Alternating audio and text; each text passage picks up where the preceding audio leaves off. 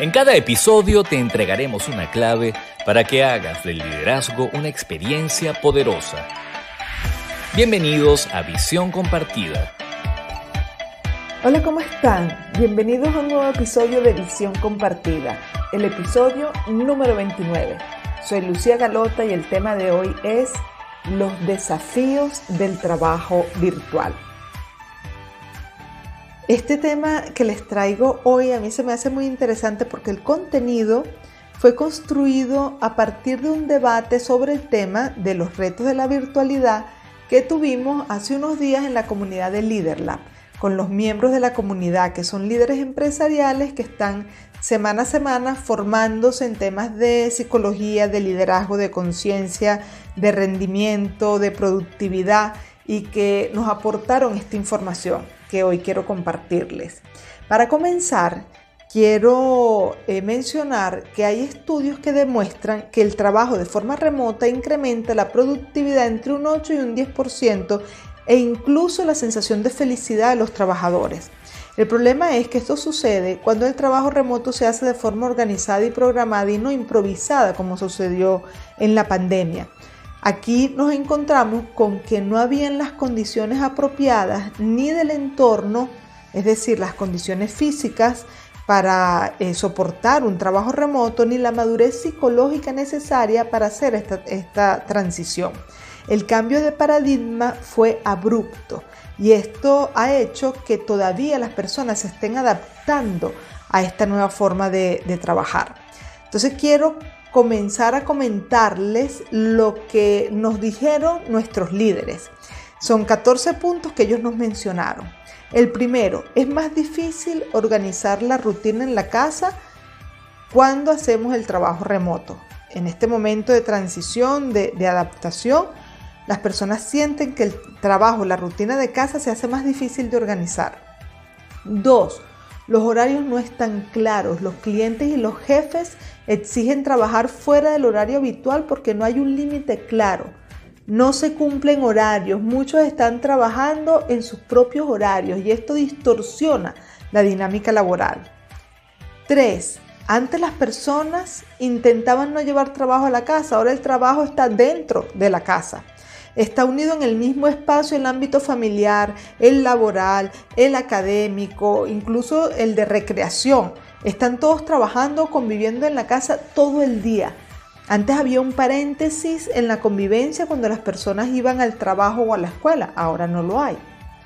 4. Los roles que antes se repartían entre varias personas ahora están concentrados en las personas con las que convivimos. Entonces estas personas con las que convivimos son ahora más que nuestra familia, ahora son nuestros amigos, nuestros compañeros de trabajo, nuestros compañeros de estudio, hasta maestros, porque las, madres y los padres ahora hacen las veces de maestros, de tutores.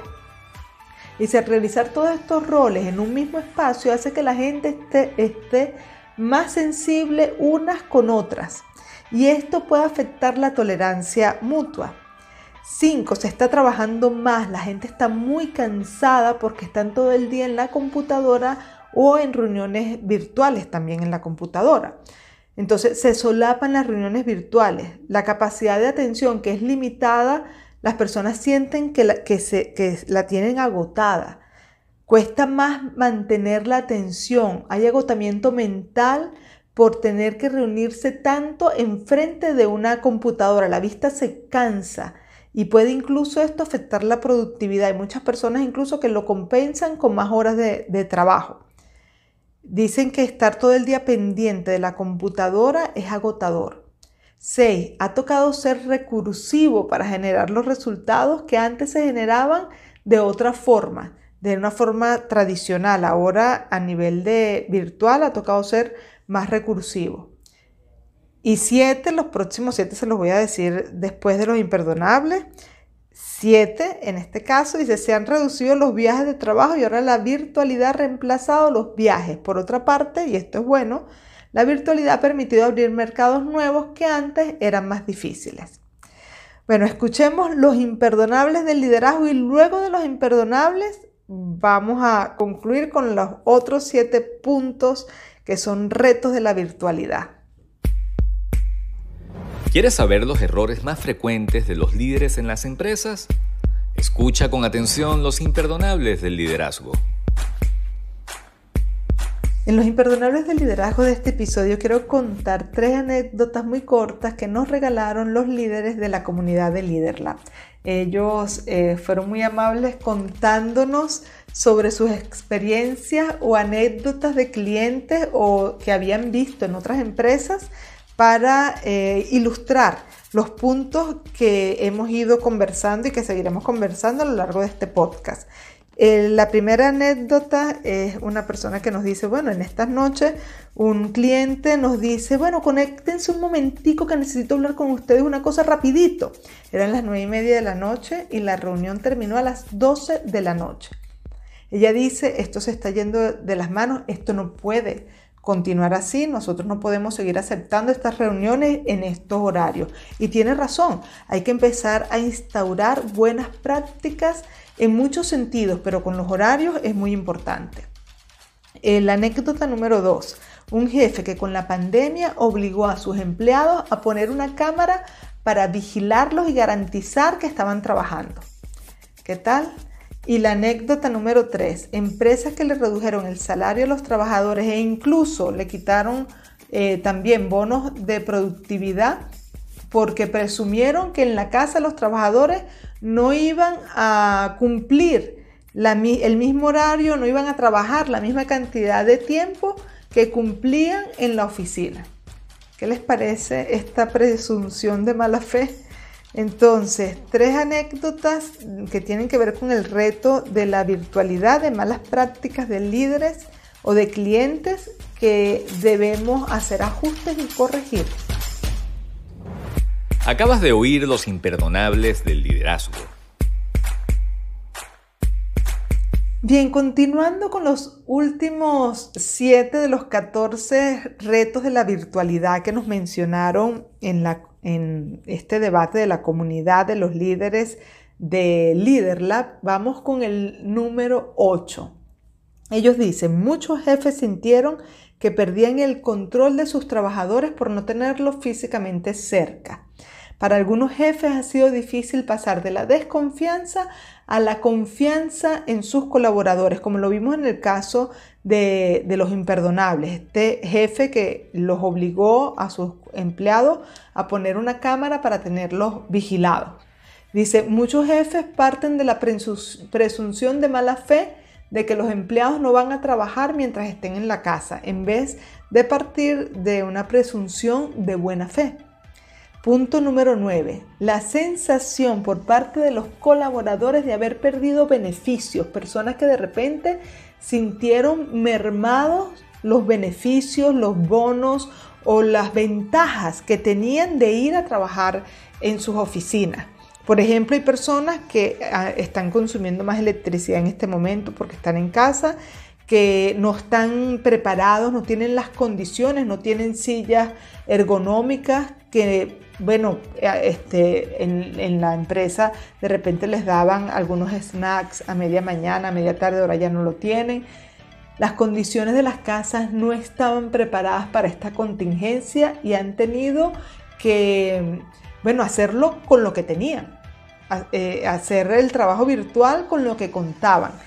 Entonces esto ha sido todo un reto.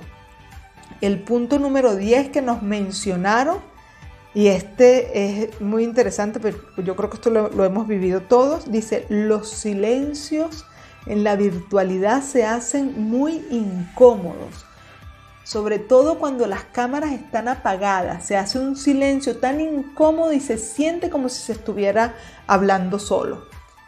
Ese, ese punto yo como este, en mi parte de dictar conferencia, dar masterclass, he tenido que irme acomodando a esos ritmos porque no es fácil lidiar con, con esa sensación de que estás hablando solo. Punto número 11. Alguien que dice que le gusta mucho el contacto eh, personal, face to face, con, con los compañeros, con los clientes y que le ha costado mucho adaptarse a la virtualidad porque siente que se pierde el impacto para esta persona el tener en presencia al otro es muy importante. Dice que, no siente, que siente que las conversaciones no son iguales, no tienen la misma potencia. El punto número 12, eh, comentan que ha tocado reinventar la proximidad con los clientes, con el personal, con los compañeros de trabajo, desarrollar nuevos canales con, con las personas para crear cercanía.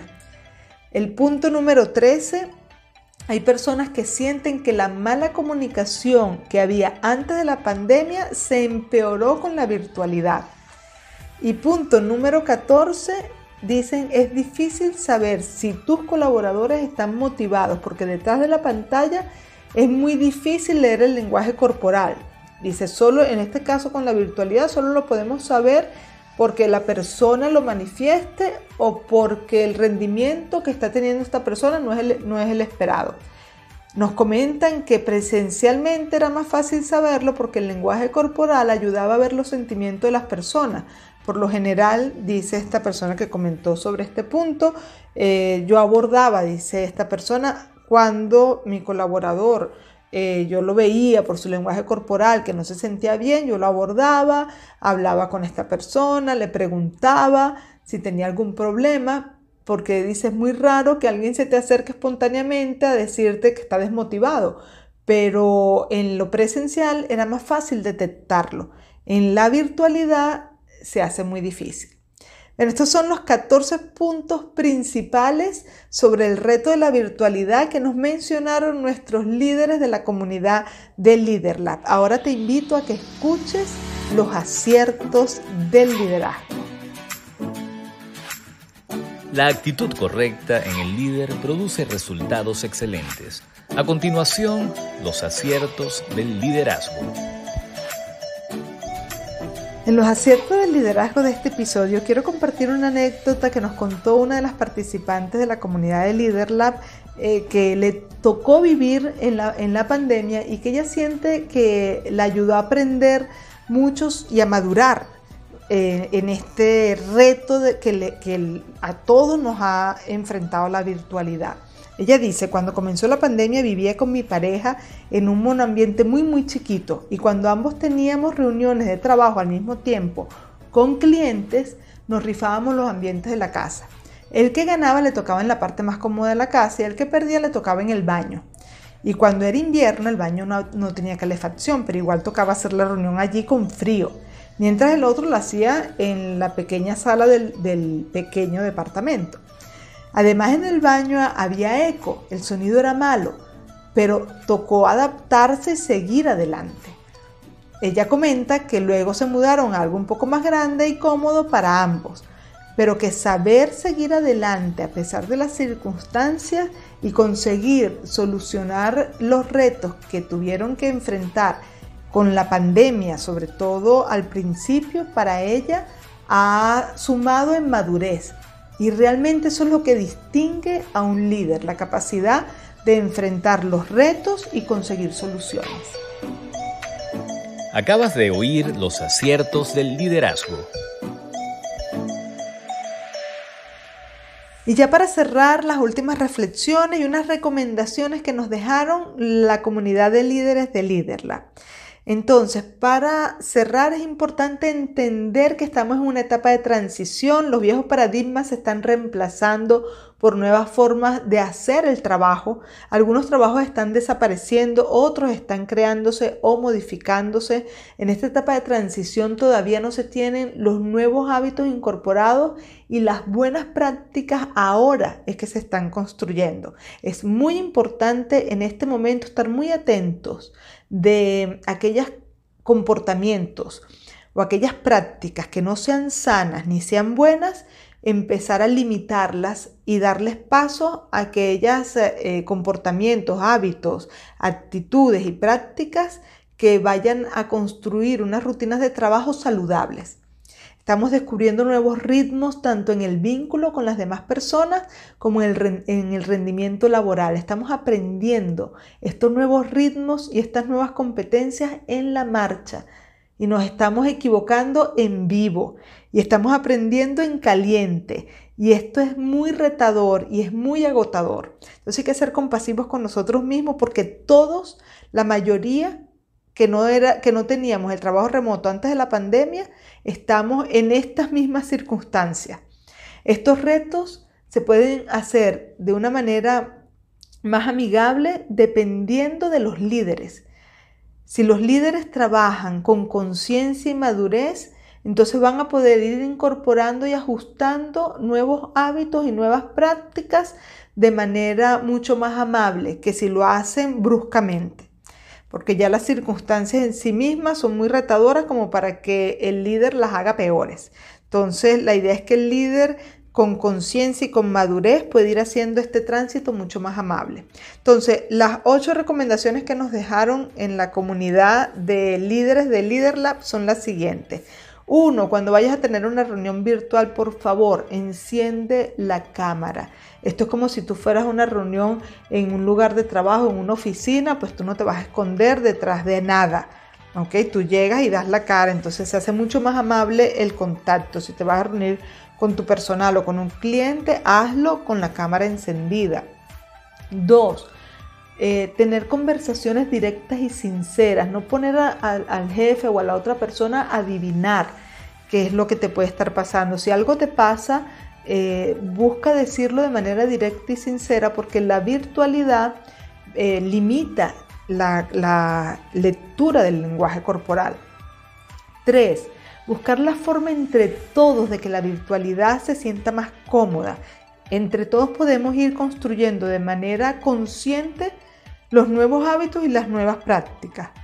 4. Atender las necesidades del personal. Preocúpate por ellos. Interésate de forma honesta por el otro. Que el colaborador sepa que tú, que eres su jefe, estás allí para él de forma sincera. 5. Cuando estás en una reunión virtual con tu personal, eso requiere de mayor dedicación y de mayor atención que cuando estás en una reunión frente a frente porque estás perdiendo, ya lo dijimos, mucho del lenguaje corporal y esto hay que compensarlo demostrando verdadero interés y atención, dejando ver realmente que estás allí para ellos, que estás disponible para ellos. No dejar, al, no dejar al colaborador con la necesidad de aproximarse a ti y que sienta que no puede hacerlo. Entonces, en este caso es muy, muy importante colocar al colaborador siempre en tu centro de atención. Recomendación número 6, hacer reuniones uno a uno una vez al mes. Esto lo, comentó una de, de, las chicas de la comunidad de LeaderLab. Dice que esa práctica la hacen con ella y que eh, a ella le funciona muy bien. Dice hacer reuniones uno a uno una vez al mes para hablar de generalidades. Le preguntan por sus sentimientos, por sus necesidades, sus opiniones. Generalidades, solo conversar de lo que le interesa al colaborador con el propósito de conectar, crear cercanía y un espacio abierto para hablar. Recomendación número 7. Un participante, en este caso me encantó, añadió esta recomendación y dijo unirse a la comunidad de LeaderLab, porque allí se hace mucho más amable porque vamos aprendiendo como líderes y vamos comprendiendo todos estos procesos. Y la recomendación número 8 mantener cierta frecuencia de reuniones para propiciar y garantizar la participación de todos, cuidando de no agotar. Garantizar que todos estemos en la misma página, saber cómo canalizar la reunión para no divagar. Dice que hay que tener metodologías efectivas para que las reuniones sean productivas y generen participación efectiva. Este último punto da para otro podcast de cómo hacer reuniones efectivas, qué metodologías funcionan para que en la virtualidad las reuniones sean efectivas y menos agotadoras y garantizar la participación de todos. Bueno, con esto hemos llegado al final del episodio número 29. Vamos a dejarle en la descripción del podcast el link para que visiten eh, las redes sociales de LeaderLab y puedan conocer esta comunidad maravillosa de líderes empresariales o de personas que están interesadas en aprender de liderazgo. Desde ya están invitadísimos al próximo episodio. Si te gustó, ponle like, compártelo, déjanos tus comentarios y bueno, que estés muy bien. Chao, chao.